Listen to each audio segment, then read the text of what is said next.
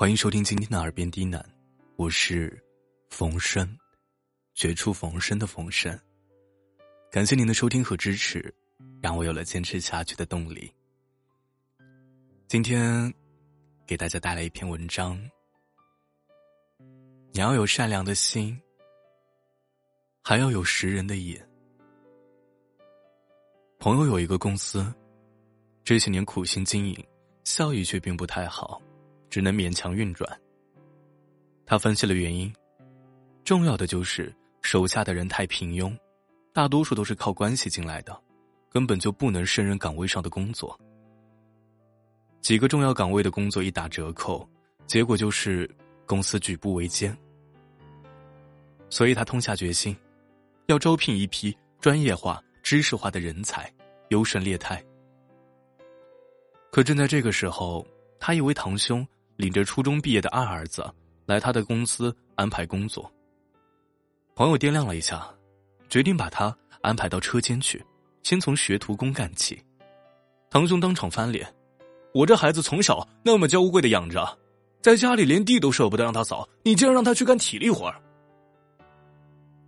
朋友一脸苦笑不说话。他堂哥不依不饶：“老大不也在你这儿吗？在行政办公室。”那为什么老二你就安排不了了啊？朋友一脸无奈。对，老大是在行政办公室，可是他能干啥呀？刚来的时候让他写个东西看，他对着纸写了一天，连一个字都没写出来。在我这上班，不就等于说白养着了吗？堂哥更加不依不饶了。老大你都养了，为什么老二就不行啊？朋友被气得无语，眼睛看着电脑不说话。他堂兄气愤的拉着儿子往外走，有啥了不起的？不就是有几个钱吗？砰的一声，摔门而去。晚上，朋友在微信上和我说起这件事儿，心里觉得憋屈。他说：“这几年我公司进来很多亲戚，很少有符合岗位要求的，结果呢？”导致公司整体提升不上去。我一直与人为善，亲戚朋友能帮一把就帮一把，结果还是得罪了堂兄。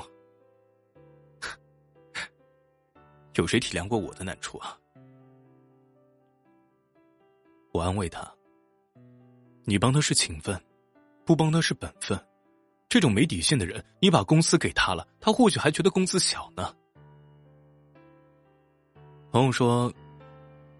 我堂兄就是那样的人，哪个亲戚日子过得好了，不帮他一把，他就会骂别人，好像人家都欠他几辈子似的。这种人你帮了也白帮，随便他吧。记得作家晚晴写过啊，会让你为难的人，本身也不见得有多在乎你。如果一件事一开始就让你不舒服。那么越早拒绝越好。任何一种关系的维系，一定是你情我愿，互相体谅。所有勉强自己的行为，都坚持不了太久。对啊，就是这样。只有一头沉的关系，肯定走不远。昨天另一个朋友给我打电话，说他心情很郁闷。问他原因，原来是他的一位高中同学问他借钱，说当天必须要交一套房子的首付款，三天过后就有一笔钱到账，一定会还给他，就暂时周转一下。其实之前这位同学就和他借过几次钱，每次也都是这么说，但从来也没有还过。好在数额不是很大，他也一直没有好意思追。这一次的数额有点大，他的言语就稍微怠慢了一些，同学就不高兴了，说：“这么大老板，这点小钱还这么磨叽。”巴拉巴拉说了一堆不咸不淡的话。朋友觉得这事挺别扭的，就和我念叨念叨：“不借吧，同学都没得做；借吧，自己辛辛苦苦挣来的钱，人家还觉得理所当然。”我笑着说：“人家都好几次借钱不还了，你还在犹豫要不要再借给他？你这是把自己当成公益银行了？对这种拿了人家的钱不知感恩还理所当然的人，早就该恩断义绝。你拿他当朋友，他拿你当冤大头。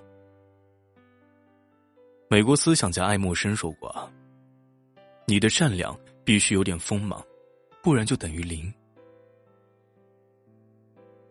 对啊，不是所有向你伸出的手都必须要拉一把。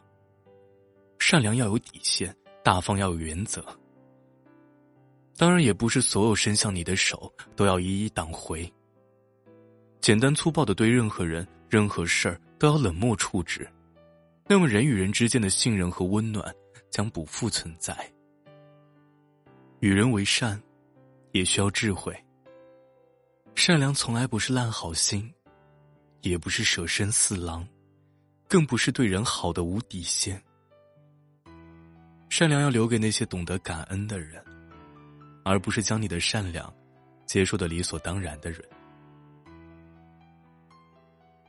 你要有善良的心，还要有识人的眼。